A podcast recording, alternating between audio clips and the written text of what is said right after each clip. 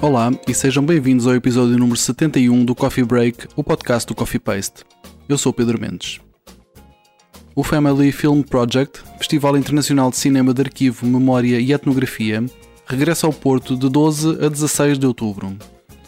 Ruben Ostlund é o cineasta em foco nesta edição que conta, além das sessões competitivas de cinema, com um filme-concerto de Rui Reininho, performances, masterclasses, conversas, sessões especiais e oficinas infanto-juvenis conversei com Né Barros, da direção do Family Film Project. Espero que gostes. Até já. Olá a todos, bem-vindos ao Coffee Paste. Eu sou o Pedro Mendes. A minha convidada de hoje é Né Barros, da direção do Family Film Project, que acontece no Porto de 12 a 16 de outubro. Olá, Né, antes de mais, muito obrigado por estares aqui a conversar comigo uns minutos. Olá, muito obrigada, obrigada. É um prazer estar aqui a conversar contigo e poder falar um bocado deste festival também. O prazer é meu. Então começo precisamente por te pedir, de uma forma mais genérica, de te perguntar que balanço fazes de 10 anos do Family Film Project?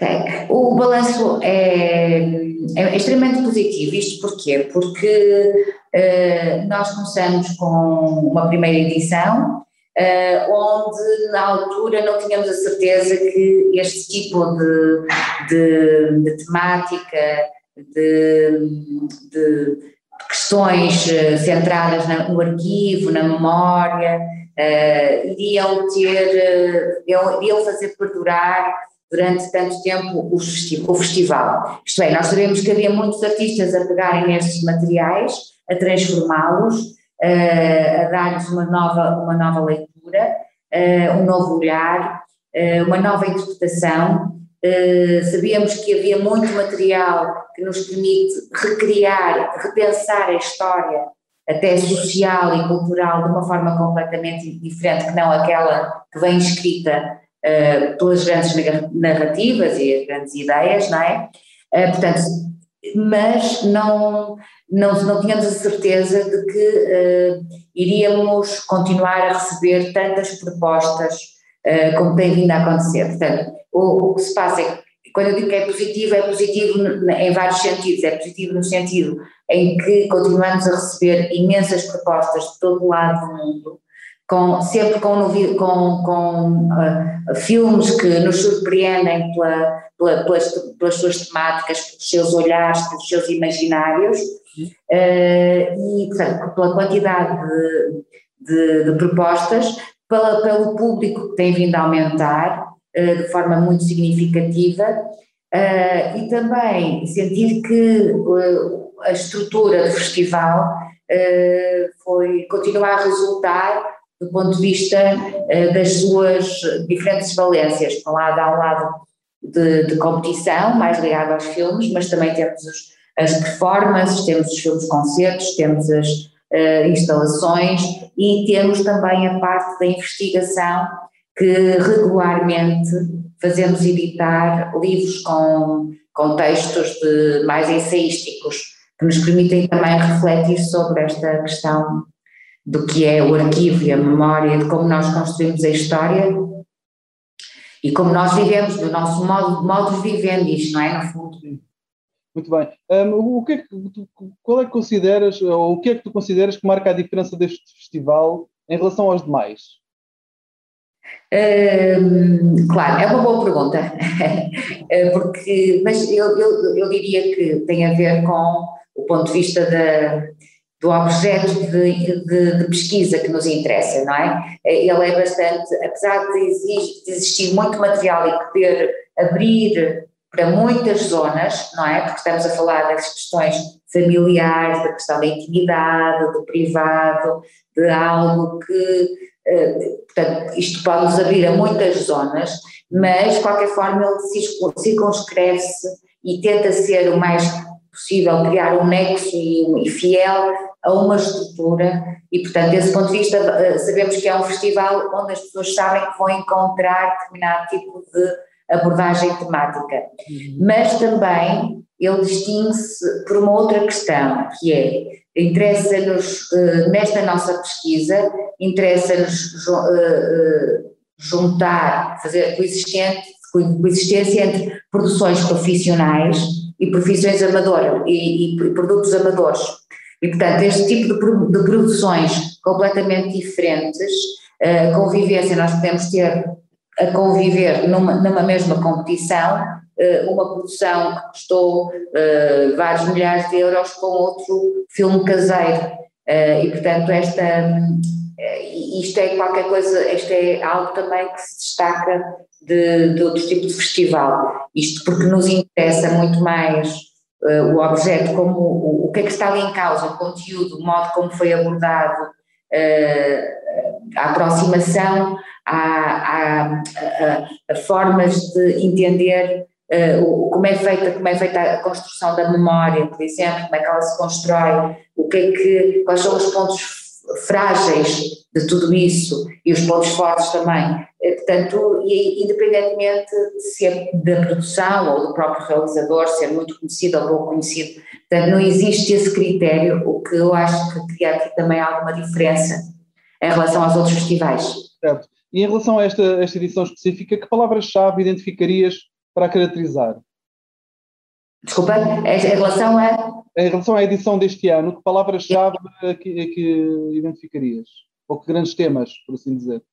Um, eles, eles não, eh, eh, no fundo, acabam sempre por eh, tentar, nós tentamos sempre criar aqui uma espécie de um cruzamento entre estas grandes zonas, o arquivo, a memória e a etnografia.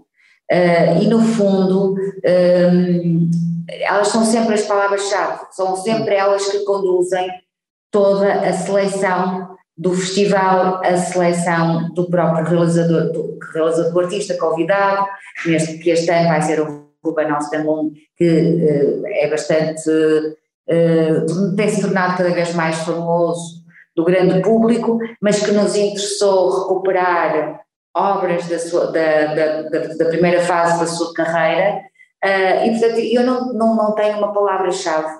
Uh, se calhar até poderia ter, poderia ter posto pandemia se tivéssemos selecionado só filmes sobre a pandemia, mas na verdade nós selecionamos, houve alguns filmes, ou, aliás, temos várias propostas nesse âmbito da pandemia, mas uh, que algumas foram, umas foram selecionadas, outras não, porque lá está, não tem a ver com a, não nos interessa tanto a questão da atualidade no sentido, do, no sentido da emergência, mas no sentido da, daquilo que há para partilhar com os outros, não é? Se é um objeto que de facto pode interessar, uh, comunicar, ou uh, esse exercício não, não está assim, não, não entra dentro dos nossos critérios de seleção, não é? Certo, certo.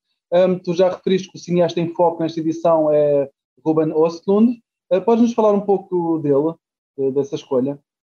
Sim, eh, esta escolha surge porque eh, começamos, portanto, antes de selecionarmos os nossos realizadores, temos sempre cuidado eh, de ter uma, digamos, uma carteira de artistas que podem de alguma forma abordar as nossas, lá está, as nossas temáticas centrais. E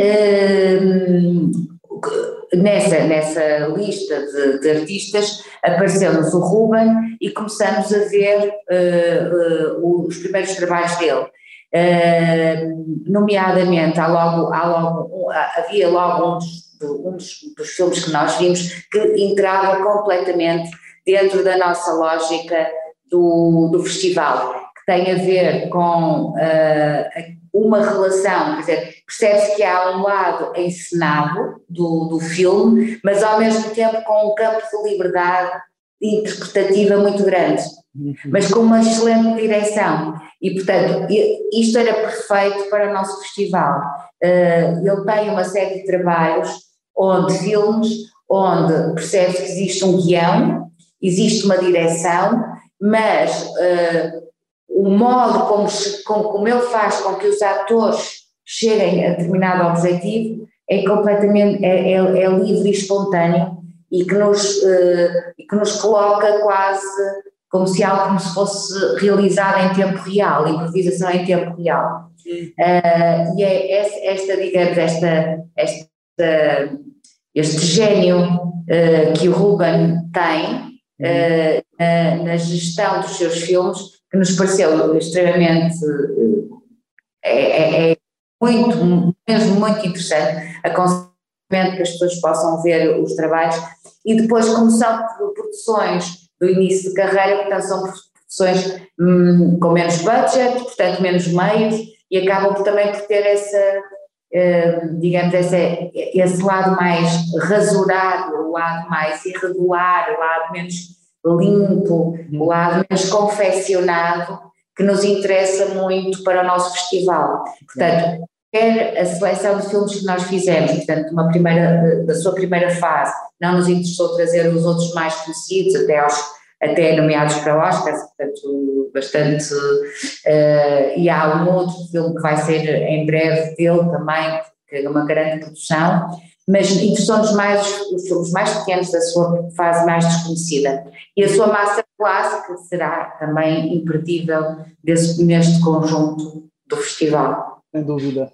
Pergunto-te o que esperar então de outro evento, que vai ser o filme concerto com Rui Reininho. Exatamente. Desse, desse, desse... É, isso foi para assinalar os 10 anos.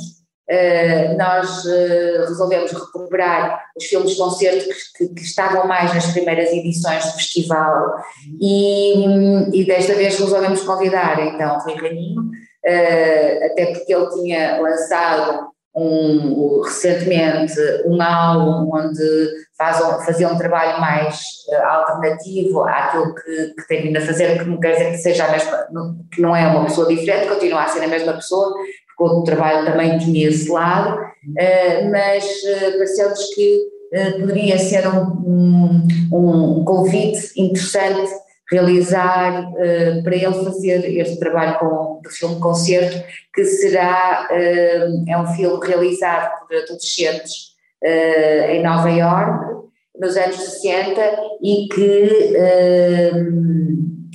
e, e, e, portanto, acho que pode ser interessante esta, esta relação entre estes, estes filmes, estes filmes, estes pequenos filmes, uh, destes adolescentes com a música do Rui e dos seus convidados, nomeadamente do Alexandre Soares. Penso que será um momento também interessante e assinalável do festival. Sim. Além destes dois momentos que falámos, há mais algum destaque que surja que queiras, que achas importante fazer neste momento? Sim, também, por exemplo, há um filme conferência uh, com a Julia Cini, uma italiana, que nos vai falar do, do trabalho da mulher e que chama, o filme chama O Gesto das Mulheres, uh, e é um filme também de arquivo, onde vai recolhendo ao longo dos diversos anos uh, as mulheres em trabalho. Uhum. e depois ela fa fará uma conferência onde vai refletir sobre esta questão do trabalho e, das, do trabalho e das mulheres. E, e, neste caso há o lado mais plástico, que é a partir do gesto, uh, como é que nós relacionamos o gesto, como é que o gesto uh, é trabalho e de como é que o trabalho é condição da própria mulher. Portanto, há aqui um arco que pode ser uh, muito interessante para as pessoas assistirem, portanto, eu faria, faria este destaque, assim como também o destaque da, do ciclo de performance, do Private Collection, onde, onde teremos um, um trabalho da Flora de Trás, do Jorge Gonçalves e do António Olaio, eh, que também será com certeza um momento de, de destaque de todo o festival. Exato, as performances fazem parte dos eventos, também podemos chamar eventos paralelos, também que não só cinema, há várias coisas a acontecer, verdade? Eu até nem os incluo como paralelos, eles é, fazem parte. De... Fazem mesmo parte, pensamos sempre o festival nesta, nesta Valência, embora de facto a grande quantidade de dias são dedicadas ao cinema, mas eh, estas atividades, assim como também as atividades que fazemos para, para as crianças, que, neste, que este ano serão dirigidas pela Tara Diniz, também são momentos importantes do festival. Tentamos que estes cinco dias são sempre cinco dias uh, intensivos e que tenham sempre um, um ponto, algo importante eu vou uh, terminar pedindo-te um desejo para as artes, para os tempos mais próximos. Uh, e que continuem. Uh, eu, para as artes, desejo que elas, por um lado, continuem, que os artistas, não é? Uh, e toda, toda a comunidade artista continue a lutar por, por criar desafios naquilo que vão fazendo, Uh, não, não há tendência às vezes para encontrarmos fórmulas, mas tentamos que, que essas fórmulas sejam sempre uh, questionadas, mas por outro lado também que o lado mais mercantil da arte uh, seja pensado e seja refletido, porque é verdade que há um sistema uh, de mercado à volta da arte que, uh, é, que eu considero que, tem, que é algo perigoso, precisa de ser repensado. Quando eu digo mercado, eu não estou a falar de, do sentido do, do, de espetáculos que são mais vendáveis do que outros, não é esse tipo, é mais o sistema de como, é, como, como circula, como circula o, o trabalho, como é, como, como, é que, como é que é feita a grande circulação de, dos objetos artísticos. Eu isso acho que é algo que precisa ser mesmo muito pensado e refletido. Uhum. Né, muito obrigado, foi um gosto falar contigo. Obrigada. Obrigada, Pedro. Até breve. E assim chegamos ao fim da edição desta semana do Coffee Break. Podes subscrever nas principais plataformas ou na aplicação que usas para ouvir os podcasts. Se nelas pesquisares por Coffee Break ou por Coffee Paste, será fácil encontrar-nos. Se gostaste deste episódio, deixa-nos lá um comentário e uma classificação. Vai ajudar-nos a chegar a mais ouvintes. Convidamos-te a visitar o nosso site em coffeepaste.com, onde podes encontrar muito mais conteúdos. Podes também encontrar as notas sobre este episódio em coffeepaste.com cb71 coffeepaste.com cb71 Se quiseres apoiar o nosso projeto e as suas atividades, podes fazê-lo em coffeepaste.com apoiar coffeepaste.com apoiar. Podes fazê-los no Patreon, no PayPal ou por transferência bancária. A música deste podcast é da autoria do DJ músico Mr. Bird. Eu sou o Pedro Mendes e falamos em breve. Fica bem.